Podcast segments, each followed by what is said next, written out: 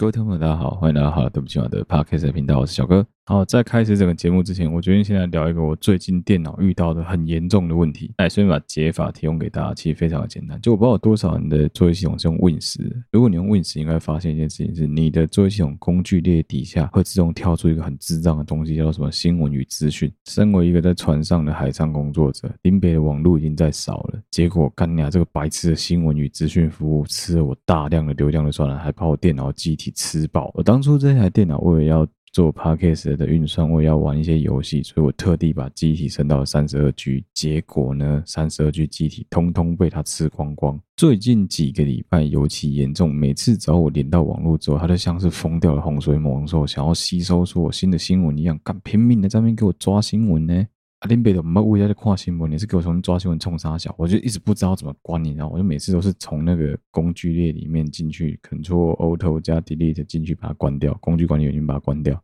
哦，今天我终于找到把它关掉的方法了，很简单，大家现在跟着我做，从你的工具列里面按右键，新闻和兴趣点进去，直接给它按关闭。它就不会再显示了。蛮多的做软体方的、硬体方的都喜欢搞这种自以为方便的软体出来占别人的机体空间，都不考虑一下别人到底需不需要。就跟以前很多手机一样，为什么大家以前很赌烂 HTC，很多人三星？有一阵子就是因为他们都会推出很多他们自以为很贴心的小程序、很贴心的那些小软体。哦，Sony 也有干，你知道最北七的什么？你想删还删不掉，因为那是他自己内建的。你只要每次还原到初始的时候，他就会再重新装回来。啊，这就是开头要跟大家分享的一件小事啊。啊，这一集难得在一个有网络的环境底下录音哦，所以我们要再继续我们之前的感谢所有给我们五星的听众的环节。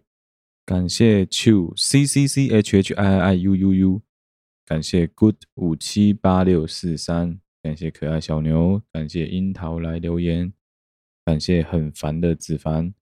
感谢我是安博之，这个安博没有大便在床上，感谢停停停，感谢 Dirty Jin，回答一下听众的留言好了，其实蛮多听众在跟我讲说，她在听了我的东西之后，她男朋友听到，她老公听到之后，一开始是觉得说，干你干嘛没事听一个男生讲干话，后来男生自己来听了之后，也觉得说，诶，他东西蛮有料，他东西蛮好玩的。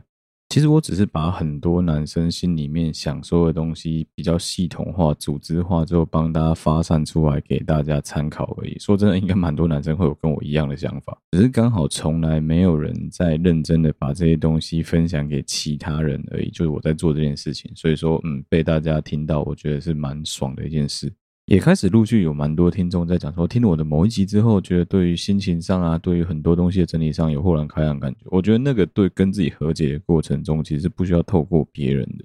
当然，如果说你是刚好听到我的东西之后，突然触动了你心里面的某一块，然后去思考说，嗯，好像自己对于那件事情越来越遗忘、越来越淡忘，或者越来越没关系，那很好。另外，回答一下抓屁股这部分，我自己个人的感觉啊，是只要在外面抓屁股都蛮色的，但是我不知道为什么，就有些人会觉得不色。然后有听众讲到说我的小画家画很好这件事情，我跟你讲，你真的是要花时间干，你还在那慢慢描一张图，慢慢描两个多小时，你就知道能够真的是叫慢工出细活，画那个真的超痛苦的。啊，也有听众会听到我的声音之后，开始去猜我的长相，去猜说，哦，小哥应该是高高帅帅。结果后来，妈的，不知道为什么被你们看到我的 IG 之后，才说翻车，操你妈翻车了。我就是一般人长相。如果我今天真的这么帅的话，我早就直接露脸拍 YouTube 了，好不好？当然就是因为对自己的长相觉得干，不要让人家看到比较好。再讲我干，那就录 Podcast 比较实在啊。所以说，其实有蛮多听众，尤其是男生，你们有在听我 Podcast，但是因为我们男生就是很害羞，然后不喜欢在那个各个平台上面五星按赞追踪。你们他妈的不追踪，最后来追踪的是你们的女朋友、你们的老婆。最后明明是你先开始听我节目，结果你老婆的 ID 被我念到，你老婆被我 Q 到，你到现在还没被我 Q 到，那是谁的问题？是不是应该要干？你是不是也应该要来推我一下？那我们就会突然间换你在上班途中，你可以直接跟你女朋友讲说：“Surprise, motherfucker！” 小哥念到我的 ID 也对吧？可以吧？这一集会有几个比较零碎的内容组合在一起，有一些内容是听众提供给我的素材，有一些是我最近在生活上面观察到的东西。这一集比较不像之前的集数一样会有很大一个主题性，然后录四十分钟不一样。好，开头先来讲一个最近发生的时事，对于我们三号方舟的成员们来说，这件事情应该是相当的兴奋，相当的振奋。但是我相信，对于绝大部分听众来说，可能根本不知道，压根不知道这件事情。甚至对于很多女孩子来说，就是不懂林香到底哪里香。大概在三个月之前，其实我原本有收集一个素材，想做的是那个网络上有人在讨论说林香是不是医美奇迹这件事情。我自己个人对于女孩子去动医美、动刀，把自己变得更漂亮，投资自己，让自己的生活更加美好这件事情，是持非常正面跟开放的态度的。同理，我也对于很多会去挖人家以前的照片，可能还没出道前，或者说哎以前在做比较小咖的小模啊、直播主啊、PGSG 的时候的照片，来酸人家说啊，那真的是黑历史啊的那些人，我觉得妈真是蛮低能的。那他的工作就是抛头露面，让大家欣赏他的脸蛋跟他的身材，为什么？他不能把他自己最好那一面表现出来，真的很奇怪。好，但今天其实不是要讲说什么脸香是不是医美奇迹这件事情，我觉得不算是医美奇迹这么夸张。第一，他没有被公车碾到脸，他没有被散弹枪打到他的脸，而且你要说他在还没有动刀以前那样子叫做丑到爆或不好看吗？我觉得这个太过严苛了吧。他就是一个女孩子的脸啊，那样子不就是大家在路上常常看到普通女生的长相吗？人家现在确实可能动过刀，可能不管是小改大改之后，他对自己变得更加有自信。但有很多人开始夸说他长得很像明日花。花绮罗之类的，我相信对很多女生来说，长得像明日花应该是种称赞吧，对吧？像明日花总比说你像丽晶强很多吧，至少你的脸是很精致啊，就是这样子啊。好，最近在我们很多男孩子的群组里面广为流传的一组影片，听说有一点四六 G 以上的那个大小的档案的影片，还有很多人把它截成各个分段的小短片，到处在疯传。是以前林香还没加入啦啦队，也还没有大盖以前，在一个直播平台上面做直播的时候，回馈给粉丝的一个节目桥段。其实你要认真说，他有贴胸贴啊，我就直接讲结论，他有贴胸贴。他穿非常非常薄的薄纱，是薄到可以直接透到看到里面皮肤颜色的那种深黑色的薄纱，上下半身是一个整套的套装。然后他故意在那个观众面让大家看到他整个非常若隐若现的身材，所以你从那时候就可以知道说，不论他的脸有没有大盖，但他身材应该是原本 original，应该是没有大盖过的。然后总之整支影片我记得长度非常长，就是一整个 set 的直播嘛，长度是蛮长的。你要说有没有什么考点嘛？我是相信一定有人有办法考啊，但是我个人的话看上去还好啊，就是一个女孩子穿的有点裸露，但没有到裸露。做了一件基本上很多直播主都会干的事情啊，就穿的很清凉，故意在那边做一些很要动的动作，开合跳啊之类的，来吸引粉丝注意到他胸前的两颗球在不规则的跳动啊。顺道一提，就是从他那个不规则跳动的规律频率来说，应该看得出来那个那两颗球是真的，那两颗球应该不是假的。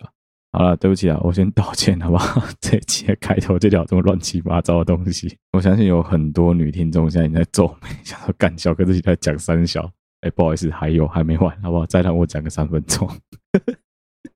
呃，是这样子，因为就是随着我有在之前就其实一开始就跟大家讲，我只大家都忘了这个设定了。就其实我是一个台湾某一个赖的色情影片群的离者、先驱、转片手，whatever 任何的头衔，总之我是某一个这种很大型男生想加入的群组的管理人之一，创党元老，在那个男生们之间只会说谢谢好人一生平安的世界里面，基本上。真的很常有人在流传这些有的没的莫名其妙的垃圾影片跟图片，这也是为什么我一直一直一直不停的在跟所有我的女听众还有男听众们宣导的事情是：如果你们真的因为两情相悦，想要拍一些影片、照片来做纪念的话。真的，真的，真的就是露点不要露脸，露脸不要露点。这影片、照片一定要想办法，只有你们自己留保存，绝对不能上传到云端啊，任何奇怪的地方，更不要用中国手机来拍这些东西。大概在前一阵子吧，有一阵子突然间很流行 Deepfake 这个技术，就深伪技术嘛。深伪技术之前被哎小玉吧，是小玉吗？小玉这个乐色。搞了很多女艺人啊，很多女性名人啊的 deepfake 影片。我大概从深伪技术刚开始发展的时候，就有在注意这个东西，我就已经知道说完蛋了，看基本上这个东西绝对会被放在色情产业上。果然，过没多久 deepfake 就进入到了色情影片的圈子里面来。那其实早在 deepfake 技术很流行以前，像我们小时候很常看到某一些什么号称艺人的高清无码露点图，几乎全部都是合成照片。只是因为现在相对来说，合成照片的说服。力很低，所以大家比较不会花时间去看那些合成照片，大家几乎都直接看影片来作为是认为那是一个证据。也，对，就在刚刚我要开始录音的前三分钟吧，突然有一个我非常非常要好的朋友，他是我的伴郎之一，突然间传了几张疯狂的传，我的那个 Facebook 那个 message 就噔噔噔噔噔狂跳，跳了好几张图片出来，我想怎么了？我只能说 TVBS 你们的记者真的素质可以再更好一点。天啊，这种照片你们也敢拿出来传啊？那篇新闻的标题是这样子写，那篇新闻的标题写着四十六分钟交喊片才疯传，叹号空白林香爆数张上引号上空私密照，下引号全流出 TVBS 新闻网，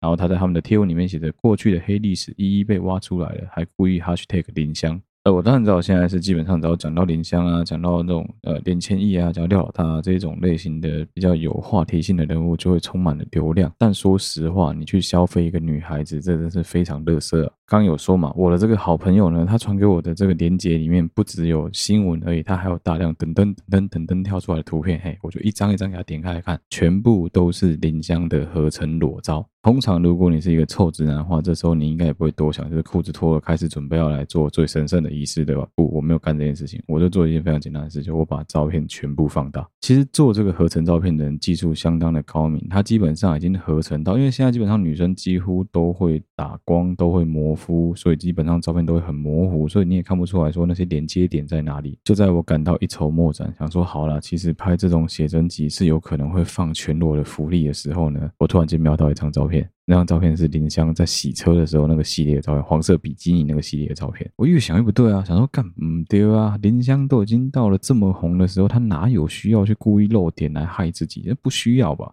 刚好林襄是坐在算是跪坐在车子旁边的，所以看得到车门反射了整个林香的身体。我就仔细看了一下车门上的反光，有趣啊。车门上反光，林香是有穿着黄色比基尼，但是我们眼前的照片，林香是上空全裸的，有一种嗲嗲然后的感觉啊，就是妈的，真的很无耻，真的很。无耻，真他妈超级垃圾！怎么会去传人家的这种合成照片？你他妈干记者的，连用眼睛稍微去瞄一下这个照片的真伪，这种事情都做不到啊！就是网络上有人传，你们就跟着传；网络上有人讲，你们就跟着讲。难怪会引发这么多问题，像之前我们在讲的那个杀警案，那个通缉犯被误会的问题啊，因为媒体太过于嗜血，基本上现在媒体只想着收视率，只想着说就是哦，然后说服我的广告主，说服我广大的收听跟阅听群众。大家要读看我们的东西，那到底要怎么办呢？裸体加实体啊，越血腥越好啊。我记得我以前大概在晚上八点还九点的时候看过一次的华视新闻。华视贵为公广集团之一，但当年也是整天只想着获利。我曾经用手机翻拍过华视的某一则新闻之后，直接去 NCC，我记得是投诉他说，看那个新闻有明显的裸露，但不知道为什么 NCC 把赶就是没有处理。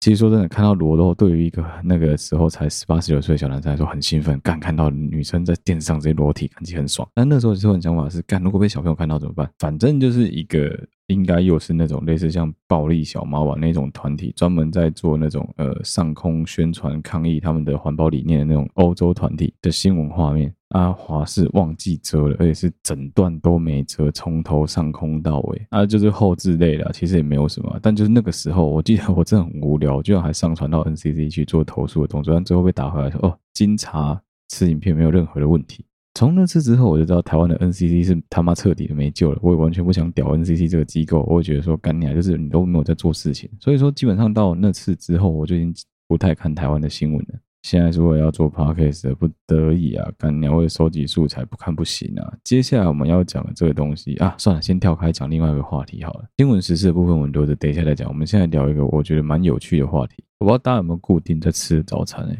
真的不知道。就是每个人可能大家对于早餐的定义都不一样，像有些人不吃早餐，然后有些人可能就固定吃你家楼下巷口、公司下面或是车站附近的早餐店。但我不知道大家有没有出国过，你出国有没有注意到一件事情是，其实台湾的早餐应该是全世界种类最丰富也选择最多元的。诶，如果你是早上听这一集的听众哦，你各位该吃早餐还是要吃早餐啊？好，我会讲到早餐是为什么？是因为我其实最近哦听到了蛮多中国人在聊说他们对于台湾跟中国的很多差异的一些看法。其实如果你曾经花过时间跟那些已经在国外工作过，现在回归到中国工作的一些朋友们聊过天的话，你会发现很有趣的事情是，这些人很有可能是为了家人、为了人民币、为了他们的不管是任何的民生之类的原因回到中国去工作。但他们事实上心里面都是知道，说其实全世界对于中国的看法都不是像中国人自己所想的这样子的，都一样啊，就像是说世界上其他地方的人看我们台湾的一样，其实大部分的人对于台湾是哪里是非常非常陌生，不像我们台湾人想象，哦，干台湾好棒哦之类的，没有，其实没有人在意你，醒醒吧，这就是真相。其实现在可以扪心自问大家一个问题，你可以试着问你自己这个问题：如果说我们现在可以投票来决定要不要跟中国统一的话，你就不要管什么政治的原因、军事也不用，你就管，就是我们现在如果投票，明天你就可以决定说你要不要统一的话，我相信百分之九十七以上的跟我年纪差不多或者比我小的听众们，你们会想要杀小，没事跟我统一。你以为同样的问题去问中国人，中国人会跟你讲说：“哦，没有啊，就是要统一啊，本来就应该统一。台湾是祖国神圣不可分割的一部分之类的这种干话，没有。我跟你讲，如果你问的是一些真来过台湾，或者说真的在国外工作过的，长时间接触过一些外国的政治、经济、文化、价值观熏陶过的这些中国人，其实绝大部分这些理性的中国人，他都可以很老实的跟你讲，台湾跟中国在文化上的差异已经非常非常大了。”你不要说台湾跟中国啊，其实光是中国他们自己南方、北方、内陆、沿海之间的文化差异啊、经济水平啊、价值观念啊各方面的冲突就已经非常严重了。你光是从食物这件事情，你就知道说中国北方食物跟南方食物差很多。我们以前就中国地理读过嘛，中国北方就是以面点为主，南方以米食为主嘛。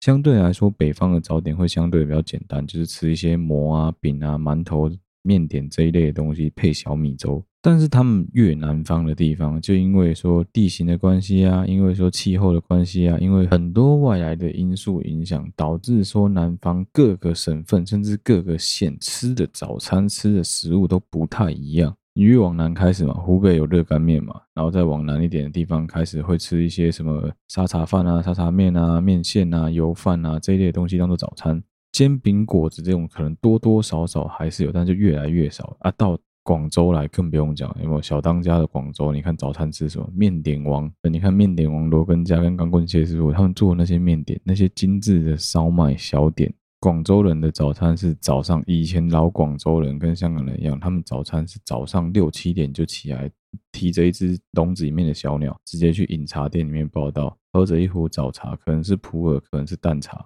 吃完早点之后再回家睡觉，这就是人家的日常啊。但对于文化不同的地方人来说，有些人可以理解，有些人就不能理解。吃的东西最容易理解，也比较不容易会有说争议，会有冲突。这些早餐随着四九年，一九四九年国民政府撤退台湾之后，其实陆陆续续的有各个省份的人来到台湾生活，他们把各个省份的吃饮食的文化带到台湾来，所以在台湾可以吃到牛肉面。你可以吃到面线糊当早餐，你可以吃到干面、炒面当早餐，你可以吃到烧麦，你可以吃到蒸饺、煎饺，你可以吃到永和豆浆，干娘就一大堆选择。西式早餐店更不用讲，那个菜单拿起来可能四五十样、一百多样。所以说，确确实实的，不管台湾本岛的这些人愿不愿意，但我们就是成为了一个中国民族文化饮食方面的大熔炉，这个是肯定的。再加上说，因为我们的民族天性的关系，我们对于外来食物的接受度非常的高，所以说其实不管是韩式的、日式的、意式的、西式的、中式的各种不一样的料理，你在台湾都能够到处都看得到。像前阵子我跟我老婆很爱去吃一间在台中的一间西藏跟印度料理的餐厅，干那个真的超好吃的。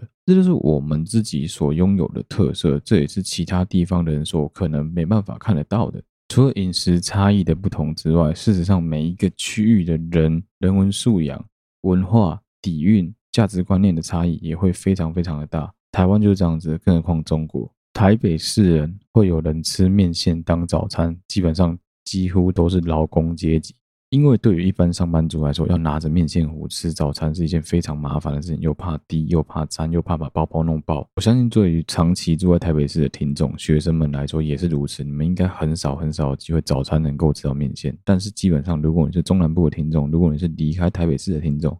应该或多或少都有吃面线当早餐的经验。那我老婆他们住以前住的彰化地区，基本上更多人吃面线是直接插一根珍珠奶茶的粗吸管放在袋子里面，直接拿起来吸了就喝了。这就是不同地区会随着各个不一样的生活形态所衍生出来的文化差异。一个台湾岛就如此。更何况中国地区，我们台湾人很喜欢讲一些政治不正确的东西啊，譬如说嘴说客家人就是台湾犹太人啊，原住民就是台湾的中南美洲的人啊，讲说人家客家人就是人家勤俭持家，就说人家什么荡生浪费啊之类，然后我们感觉我们自己闽南人不是一样，闽南人干就是自己人打自己人啊，这件事情放大到了全中国去，情况就是完全的失控，完全的不一样。举个最简单的例子好了，以前我们都有读过那个曾国藩、左宗棠、李鸿章他们吧。这些地方士绅们，他们居住在湘南地区，居住在江南地区，出了大量的名将，大量的军事人才。也有很大量现在中华人民共和国他们当年的建国元老是来自于这个地区的。那相对于这个地区的人擅长打仗、擅长作战、擅长培养将领，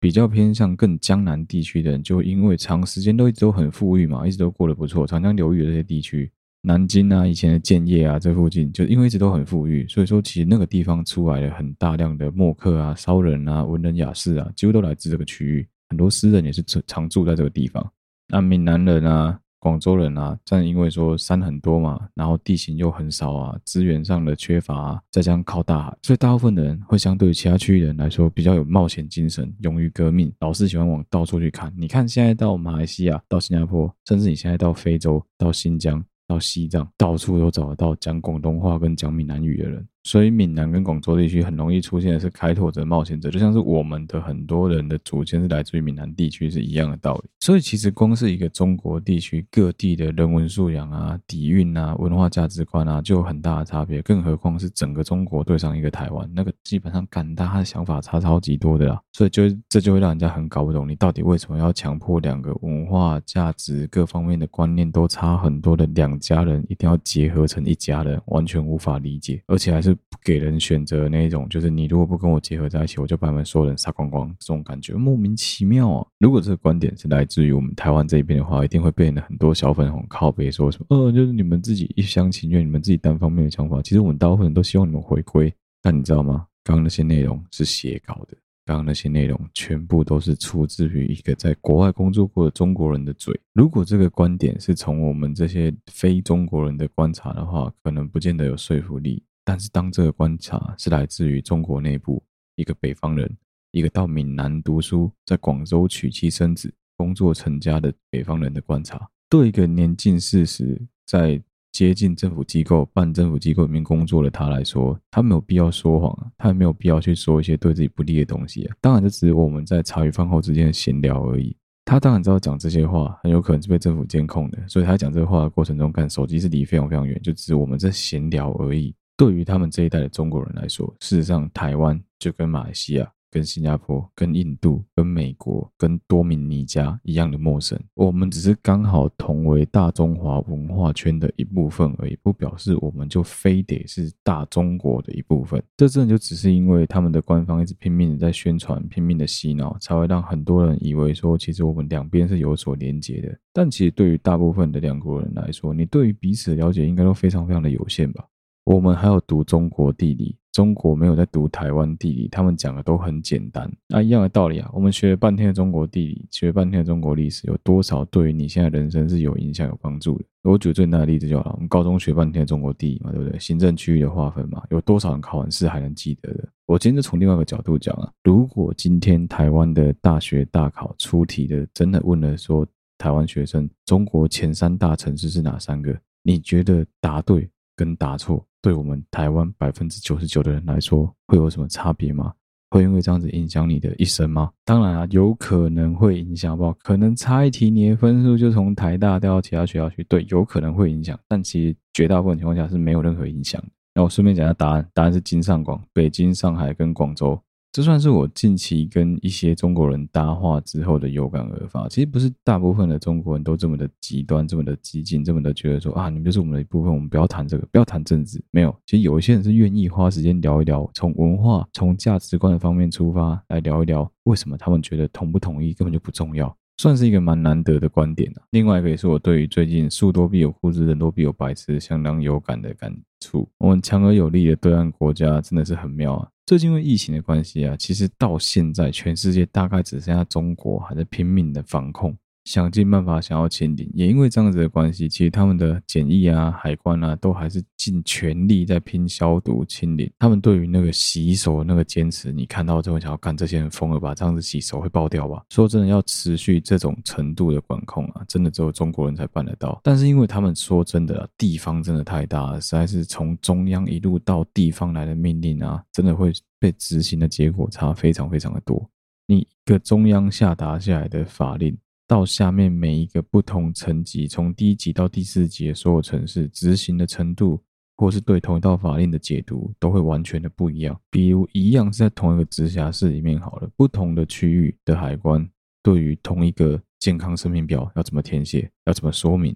都会有各自不同的解读，甚至是某一个政策。执行的方法也会随着不同的区域差别超级大。当然，据我自己的观察，有可能是因为我们来的这一些三级、四级的城市，因为他们相对来说资源啊、人力啊、资金啊、政府的关注力道都比较小，所以这些四级城市更害怕的是，如果说疫情是从他们这边 break out，如果是他们这边没有防控住的话，那基本上应该是全部官员都拔掉了。那这个结果是他们完全无法接受，也没办法弥补了，所以相对来说，他们当然会比很多一级城市来的更鸡掰，来的更啰嗦，来的更严谨。当然，好玩的是这件事情，事实上我相信跟他们真正当地的行政官员有很大的影响。就像是我们以前很喜欢嘴台湾自己的国军一样，我不知道大家还记不记得我们以前伟大的马英九总统，我都喜欢叫他马桶，但不是故意，就是因为很，反正很多人都念错，念的马桶嘛，就是伟大的马英九总统。他就喜欢运动啊，所以说他就看到国军看那个体能不行，他就觉得不爽啊，他就跑去跟国防部嘴说：“哎，这样子这个体能没塞吧？”一开始可能他在关注的是整个志愿役的军力那个体能各方面的训练是不是不足，但是从总统下达命令到国防部，国防部下达命令到各军级的司令部，司令部再下达命令到各旅级、营级、连级单位的时候，会发现，看这个命令被执行的完全扭曲了。明明一开始国防部的建议就是不打下来的命令是要求所有各单位的志愿役士官兵必须要加强训练，结果到最后旅级、营级、连级单位是义务役嘛，赶快大家都一起，而且做不好通通进价。你就会发现这种执行命令。叠床架屋下来的这种落晒事情，真的不是只有中国会发生啊，其实台湾也是啊。我想这是为什么从很多方面来说，我们很容易被中国吃豆腐的原因，而且我们还常常被吃的没办法反驳，就是因为我们在文化上确实有很多很相似的地方，但仔细想一想，亚洲人、其他地方的人。不是也都一样吗？算是花一点点时间聊一下我对于最近发生的一些，就是跟中国朋友们聊天的有感而发。接下来要来聊一个，也是我觉得蛮哈扣的内容。其实从上一次的那个杀警案之后，我们就一直都有在关心关于警察用枪过度啊、执法啊，还有说警察到底要在什么时间点用枪。我看了很多一系列的素材，但是一直找不到一个好的时间点来做一个比较全面的解析。因为毕竟我们也不是说真的警察执法人员，我们也不是说对于警察的事务到非常非常的。熟悉，再加上说我现在在船上也不可能去直接访问我自己的警察朋友，所以说我后来想一想就觉得说，嗯，那我可能先把这个议题搁置着。我算是比较支持一般的行政警察在真的有需要的时候就该开枪就开枪，该保护管束就保护管束。但是说真的，在很多情况下，事情没办法这么容易的去讲说，哦，我就是开枪，哦，我就把他关起来，哦，我就把他抓住，就把他压制就没事。尤其当我以前的曾经的学校教授，现在的内政部长徐大大还在那边欧北恭维之后，你就会更容易的发现说，其实现在警察的用枪时机有变得比较容易吗？也没有啊。但是反而是很多老刑事、很多刑事警察，他们对于事情的便宜行事度会变得更加的荒谬，更加的荒腔走板，更加轻松。所以我们今天要聊这个议题。这个新闻是发生在九月二十一到九月二十二号之间，三重的永福所。相信早一讲到三重，就有人高潮，就有人开始说：“哦，三重不意外，三芦地区本来就八加九很多，没有，刚才只是因为人口密度过高，所以真的很容易会聚集一些奇怪的人而已。住三重还是有正常人，虽然我是有认识一些不正常的人住在三重嘛。你自己住的地方被人家这样乱贴标签，真会听得。听久就觉得非常非常的不爽，所以我基本上很少去贴人家这种标签。好，总之这个新闻呢，我用一个比较中立的角度来叙述。这个新闻是这样子，这个新闻是说有一个黄姓的中年男子，大概接近五十几快六十岁一个中年男子，在出了家门的时候呢，突然间有两个便衣刑事，第一个先冲上来问他说他是不是某某人。他没有多做回答，他就想要快步往前走，结果就马上有第二个人也冲出来大吼，问他说：“你是不是某某人？”他一样没有回答。接下来就三个人扭打成一团，他被压在地上。如果是你，会有什么反应？在他被压制在地上的这个扭打过程当中，这两个冲出来抓他的穿着便服的人才突然间表明说他们是三重永福所的刑事警察，然后对着这个黄姓男子喊了另外一个人的名字说：“你现在涉嫌什么案子？目前已经被通缉，那我们要把你逮捕归案，我们要把你带回警察局派出所。”那这个黄姓男子当然就开始挣扎，开始说不是我，不是我，你们抓错人了。但这两个警察完全没有理会，还是把人硬是扣回了派出所去。三个人在扭打的过程当中，其实这一个黄姓中年男子受到了非常多的擦挫伤。事后看到很多的报道上面的照片，你也可以看得出来，那个伤基本上也是被打得非常的严重，那已经超出正常两个人扭打会有的伤痕，那个是被刻意的敲了很多下。事后被抓到派出所之后呢，开始理清，开始发现说，哦，他真的不是他们原本要抓的那个通缉犯。哦，这些警察开始态度慢慢、慢慢、慢慢的放软。一开始，这个黄姓男子的儿子到派出所去，准备要把他爸爸带回去的过程中呢，甚至还有听说有这一个当事的刑事警察语带挑衅的跟这个儿子讲说：“哦，我这副三千多块的眼镜还要你爸赔我嘞！”可以想象这个黄姓男子的儿子会有多愤愤不平，黄姓男子会觉得自己有多冤枉，莫名其妙被警察走在路上被警察打，这三小。这件事情，我们可以从几个角度来切入。第一个是警察的执法程序、盘查程序，还有他能不能把人扣走的这个问题。第二件事情是选举快到了，大家其实如果有兴趣的话，可以去查一下每一间不同新闻媒体立场的报道做出来的会有多大的差异。忠实一定是挺自家人嘛，对不对？侯友宜蓝的嘛，啊，颜色正确嘛。忠实肯定就是讲说，哦，整个事情是这样子的。这两个警察看到了在埋伏通缉犯的过程中，看到黄姓男子经过那台通缉犯的摩托车，他们有喊那个通缉犯的名字，但这个黄姓男子没有予以理会，看了他们一眼之后就继续往前走。他们认定那个就是那个通缉犯。再加上说天色很昏暗，冲过去的过程中，他们表明了我们是警察，不要动，谁谁谁，我们先要逮捕你。结果，这个黄姓男子不但不停下来配合调查，还直接快步往前冲撞员警之后想要跑。那这两个员警当然紧张了，就开始跟他扭打在一起。最后呢，两个人还是把这个黄姓男子逮捕回到派出所去理清到底是什么问题。而且在标题还刻意提到说，这个黄姓男子是特战退伍老兵。而且他有讲到，在压制逮捕的过程当中，黄姓男子跟两名员警扭打成一团，员警跟黄姓男子都有身上受到多处擦挫伤。我就有点好奇啊，这员警身上有没有验伤的照片呢？没有。有没有任何验伤的证据呢？没有。不要说像这个黄姓男子身上受到这么多的擦挫伤，你身上只要有个几处的撕裂伤啊、淤伤啊、擦挫伤啊，或者说甚至眼镜坏掉的那个照片。基本上都能够佐证说黄姓男子是有动手打回去的嘛？你为什么不提供？你还刻意的用惯了一个形象，是他是特战退伍老兵这个形象来让人家知道说哦，就用诶，就也就求用哎，啪我给你，怎么会这么白痴啊？好，接下来来看看自由时报的报道，自由时报就完全不一样喽。自由时报是绿到绿到不行哦，你觉得他们会怎么写侯友宜的三重发生的事情呢？我先解释一下，基本上新闻媒体记者朋友们，他们到了警察局去之后。通常会有行政组的公关室或者督察组的公关室，会有一个专门的公关学姐，加上行政组或者督察组，或甚至是副座，甚至是大座，他们本人可能他跟媒体关系比较好，他就出来直接把那个新闻稿发给媒体记者朋友们，跟他们讲说：“哦，这是我们初步拟好新闻稿，你们可以拿来参考。”通常那写出来的稿子八九不离十，绝对是比较偏向于保护远景这一边，这是一定的，毕竟就保护自己公司的人啊，这都完全可以理解。接下来是事发经过的影像啊、照片这些东西，那就是各凭本事。有一些媒体记者他可能有办法去呛到密录器，那可能就能够直接拿来用，但大部分没办法，那你就必须要去调巷口附近的监视影像啊之类的，你要一直想办法。但基本上只要住在呃比较偏向巷子里面的听众，应该都知道，不管哪个县市都一样，巷子里面的监视器基本上是少之又少，巷口几乎都会有，但巷子里面只要是长一点的巷子，超过五十公尺的，基本上里面会有监视器的几率很低很低。好，所以即使不同家的新闻媒体记者拿到同一份新闻稿，他们会把这份新闻稿拿来改编内容的几率基本上百分之一百。好了，我们来一起看看《自由时报》是怎么写这篇报道。《自由时报》的写法是这样子：据了解，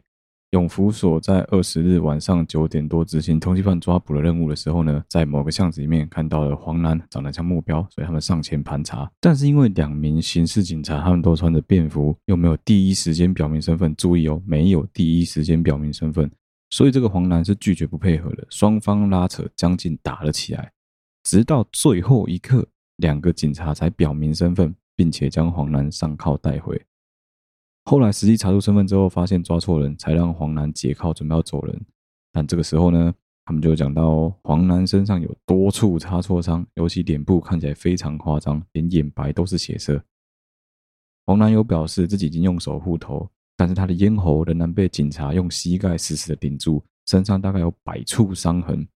儿子也很心痛的要保护父亲，所以坚持要对警察求偿跟国赔。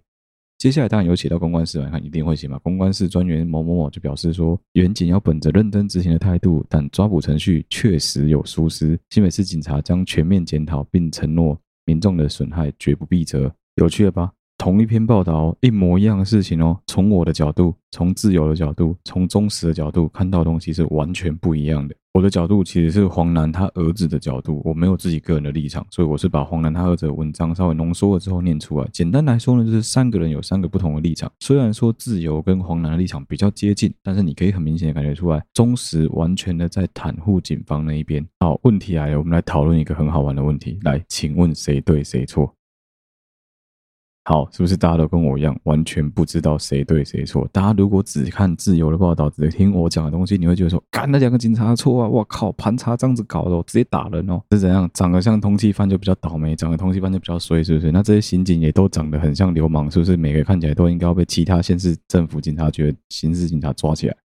这就是事情有趣的地方哦。你在想一个问题：如果今天你是站在那些警察的立场想，你有没有觉得说，干，其实这件事情也没那么严重嘛？在没有密录器的情况下，我一起宰狼共，诶，有没有一个可能是这个黄男真的神色有慌张，或者他真的有露出一些让人家发现他很奇怪的表情？哎，先别急着说不可能哦，说不定刚好这个黄男外面有欠人家一屁股的。我只假设，我只假设，说不定这个黄男在外面有跟其他人有纠纷、有争执，行车上的、金钱上的其他纠纷，所以说他会觉得说啊，干会不会是我也自己住来啊？我当然要闪远一点啊！很多刑事警察检调在办案的过程中，都会相信自己的第六感，他们会觉得说，哦，如果你觉得这个人神色真的很慌张，就上前去多问他几个问题，一定会有破绽。有没有可能，就是因为这两个刑事警察真的过度间谍心喜，他们就觉得说，哦，干你垮你垮你垮，这个问题给出来，他快靠近他摩托车，就是他，问他他还不好好回答，干这是他几率超级高了吧？先抓再说。其实这种事情是一体两面的。讲真的，如果这件事情放在可能戒严之前，就还在戒严之前戒严那个时候的话，这件事情不了了之啊，干早就去给他丢过，上面会供呀。如果今天这件事情是摊在阳光底下，在大马路上，有很多人众目睽睽看到这两个刑警这样子抓人，那我跟你讲，这样的员警错赛。又或者是反过来说，如果这两个刑警有人偷带密录器，确实有录到黄男有严重的辱骂、扭打，甚至是反抗的那个程度，你知道说哦，他其实是有反击的，那整件事情是不是又会翻盘？所以这就是这件事情好玩的地方啊！你看这件事情为什么会去追？就其实第一个是有听众提供给我，第二个是我当时就有看到报道啊，我看到报道之后，我就故意去找中时怎么写，故意去找联合怎么写，故意去找自由怎么写。蛮让我意外的是，联合新闻网这一次的报道比较偏向 自由时报这边，它比较没有偏向中时那边，我以为它会比较偏蓝，结果还好。所以说，其实这件事情啊，是有一个法律可以归循的。简单来说，就是警察事实上是有一个所谓的警察盘查程序的。你在对人家实行盘查的过程中啊，你必须要符合几个要点，你才能够实施一个所谓的合法盘查。第一个是你必须要合理怀疑他的犯罪之嫌疑，有犯罪之余的。第二个是有事实，你足以的去认定说，哦，干他就是已经在发生犯罪或即将发生犯罪，他知情。第三个就阻却违法，你要有足够的事实认为说他有可能会伤害自己、伤害别人或伤害自己的身体、伤害别人的身体，有具体的危害，你认为有必要查清他的身份，那你可以盘查他。第四个就是。你自由他的时候，发现有足够的事实，发现他有好像有阴谋、有预备，或是准备要实施重大犯罪，或甚至是他有藏匿嫌犯的可能。第五个是你发现说他应该要有某些具有证，但他没有，就逃逸外劳的部分。第六个是你有在指定的公共场所、指定的路段、指定的管制站实施所谓的拦检勤务，也就是我们常讲的临检，或者说去 KTV、去酒店做临检动作，这个才是合法的盘查要件。好，讲的弱弱的，我知道有很多听众可能根本听不懂我要讲三小，我就简单这样子讲好了。这两个远景到底有没有违法之余？其实要从一个很简单的点去判断，就跟变身国王里面那个落马的国王曾经讲过的话一样，国际礼仪里面有个规定，握手的人一定要有手才能握手。你要抓一个通缉犯，你要把一个通缉犯上铐压制在地上，或甚至是把他压在地上摩擦的前提是什么？他必须是个通缉犯。但今天这个黄男是不是通缉犯？不是。所以你要说你认定他是通缉犯的这一点就是错误的，这是第一个。第二个是你认定他是通缉犯这一点，你究竟是怎么认为他是通缉犯的？假设今天这个黄男真的好死不死，跟那通缉犯长得可能有九十趴、九十五趴，连法院都觉得他们长得妈的有够像。那我跟你讲，这两个警察说不定真的可以无罪开脱。但是没有啊，干你就很明显看得出来说，哎，长得完全不一样，就只是说可能身形有一点点类似而已，而且一看就知道年纪也不同，各方面都不符合，你还这样子抓人，那就是你不对啊。当然，黄楠的儿子对于警察提出妨碍自由的告诉，基本上是不会成功了，因为阻却违法的关系啊，就是警察是有阻却违法权的嘛，他要抓人是可以有理由抓的，所以我把他上铐带派出所这件事情不构成妨碍自由了。但是在上铐的过程中，把人压在地上摩擦，把他痛打一顿的这件事情，绝对是有点逾矩，这应该是伤害告得成，没什么问题啊。最后一段，我们来聊一聊临检盘查的到底有哪些程序上要注意的。第一个，其实简单来说，警察是不可以在路上随便拦下一个人就说：“哎，我要盘查你。”必须要是在警察已经有明确表明自己的身份，而且要告知对方说。我有合理的怀疑，你有哪些事实足以认为说，哦，你可能有一些状况，所以我要盘查你。曾经有过一些执法人员以为说，哦，反正就是以公共场所当做理由就可以进行盘查，可其实不对的。以法律上的规定，公共场所必须要指定公共场所才能够进行盘查，并不能由执行人员自己当场指定。就是前面提过嘛，特定的拦截点、特定的路段、特定的对，可能比如说八大营业场所这一类的场合才可以直接进行盘查、拦查。好，接下来是他盘查的内容。盘查内容啊，第一个是你一定要先表明你的身份，说，哎，不好意思，我是某某分局某某所的警察。接下来是告诉对方说，你有哪些事由，你才可以开始进行临检盘查。譬如说，你刚刚讲说，哎，你刚刚有明显的超速疑虑，你刚刚有危险驾驶的疑虑，或者我刚刚你身上带着刀，请问你拿的刀要去哪里？我知道在很多方面这样看起来很蠢，但其实有个最简单的方式，你刚刚一个人拿着刀，如果是警察，应该大叫，警察，刀给我放下来，这样 OK。但是你不能走过去跟他说，直接什么都不讲，直接把。扒住，直接把它围在地上，围在地上摩擦，这都是不对的。所以其实实务上很简单啊。对于警员来说，最重要就是你必须表明你的身份，说：“哎，我是某某所的警察。”我直接说：“警察，不要动。”或是直接告诉他说：“你现在有什么问题，请你不要移动，请你不要动，站住，不要动。”好，接下来是开始执行盘查这个动作之后，他能够做到什么样的程度？是不是跟电影演的一样？哦，他可以什么搜身啊、查车子啊、带回警察局啊？到底可不可以？其实是不行的。依照法律的规定，执勤的警员只能够查证身份。即使对方没有带身份证，你也只能直接询问对方他的姓名、身份证字号，除非说你用这些方式都完全没办法查出他到底是不是，而且你没有发现他有任何的妨碍交通、妨碍安宁的情况下，你是不能够要求把他抓到警察局去进行盘查的。简单来说，我们在路上看起来再怎么的可疑，他都只能先查你的身份证，先查明身份，他不能直接说我现在把你带回警察局，这是不行的。一旦身份查明了，就必须要让那个被查查的人民赶快离开。从拦停开始，这整个程序不能超过三小时，这是法律有明文规定的。而至于很多人看到那个海关很喜欢做 full body search，做搜身这个行为，除非说在法律上有规定哦，有明显事实足以认为其有携带足以自杀。自伤或伤害他人生命或身体之物者，不然的话，警察是不可以随意查验人民的身体跟携带的物品的。但其实这边有一个可以巧妙规避法律的地方是，如果他有问你说你愿不愿意让我收，你能不能让我检查一下？但你同意了，那他就可以收。但如果你有明确表达我不同意，那他就不能动。可是当然了，如果你今天是包包里面那个刀已经露出来了，然后你说哦我不同意你收，那是不可能，他一样可以收。或是说，哎，你的口袋里面很明显有棍棒、刀械、器械类的东西，或你带着玩举枪，那基本上他都能收了。我们不要当白目，我们不用去挑战人民保姆，不用去挑战台湾执法人员的极限。我们只要知道说，这些执法人员在哪些地方是会执法过当的，我们是可以有权利，我们的义务到哪里。好，那接下来假设一个情况，虽然说法律上有规定嘛，可其实真的很容易，也常常有听到有人遇到不合理的盘查，到底应该怎么办？实务上很常发生是什么呢？警察一走过来，第一句话拍一头就直接跟你说：“哎，身份证贴来，身份证贴来。”你看到他穿警察制服，表示他就是警察吧？我这个和推论是合理的吧？有可能是演员啊？你怎么知道？依照法律的规定，他必须要第一时间就表明身份，并告知事由之后，才能向我们要求查查身份。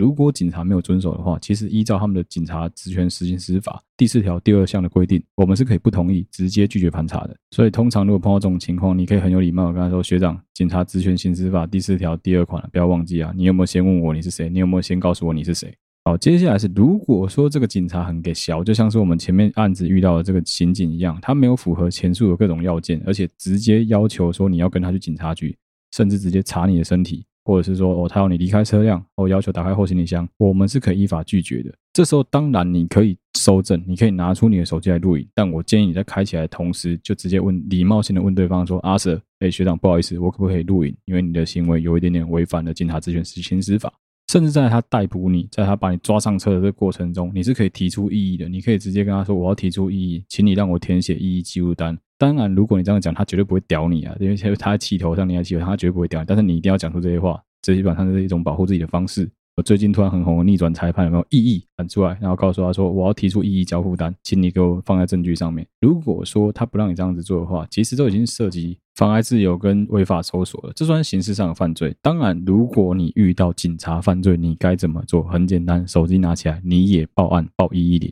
这个时候记得你不要问，你就偷偷去看他的手臂臂章上面，譬如说新北市政府警察局底下一定会排圆边，圆边个记来，绝对不会错。然后圆边，我记得我那时候圆边很酷，我那时候圆边是一生爱你爱你一三二零二零，干超酷的，这样你才会知道事后要跟谁追究责任。当然，如果你遇到的是便服的刑警，就是另外一回事啊。另外就是很常遇到警察会以哦你妨碍公务为理由，要民众乖乖配合。可是事实上啊，刑法上的妨碍公务罪啊，你要以强暴胁迫的手段，也就是说你要施以暴力才会施才会有涉及这个罪的问题。如果你只是很消极的不配合的话，并不会构成妨碍公务罪。比如说你行使缄默权，叫你蹲下你没有蹲下，叫你趴着你不趴着，叫你站着你不站好，这个都不算是妨碍公务。这个简单来说，只是你没有好好配合他，你很消极而已。虽然说关于警察职权行使法的规定现在是明文有规定的，但大家都知道，不管是怎么样的行政机构，怎么样的公司行好，警察其实也是在公司上班，对他们来说，他们只是去一个分公司上班的概念而已啊。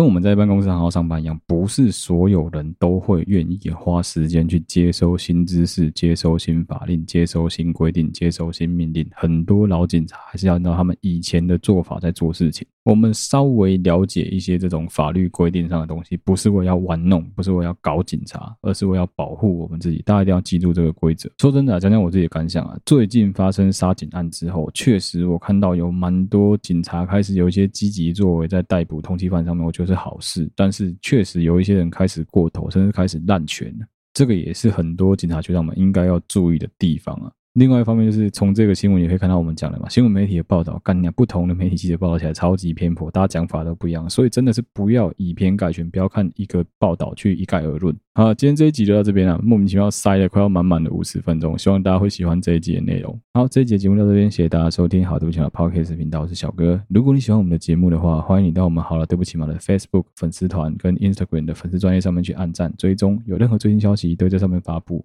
无论你使用的是任何一个 Podcast 的平台，都欢迎你帮我们按赞、追踪、留言、分享给你周围所有的朋友。一样哦。好了，对不起嘛，跟睡啦，正在同步的征稿。不管你有任何感情、工作、两性、生活、家庭上的议题，都欢迎你投稿给我们的小盒子，或是这种新闻时事的，也欢迎大家投稿给我们。一样，睡啦，在长期的征纯文字档的稿子。不管你有怎么样的内容，你的笔记、你的上课的内容、你的新闻杂志简报之类的，只要是你自己的东西，甚至是小说创作，随便好不好？你的情书、你告白失败的内容都可以投稿给我，我来帮你念出来，念给大家睡觉用。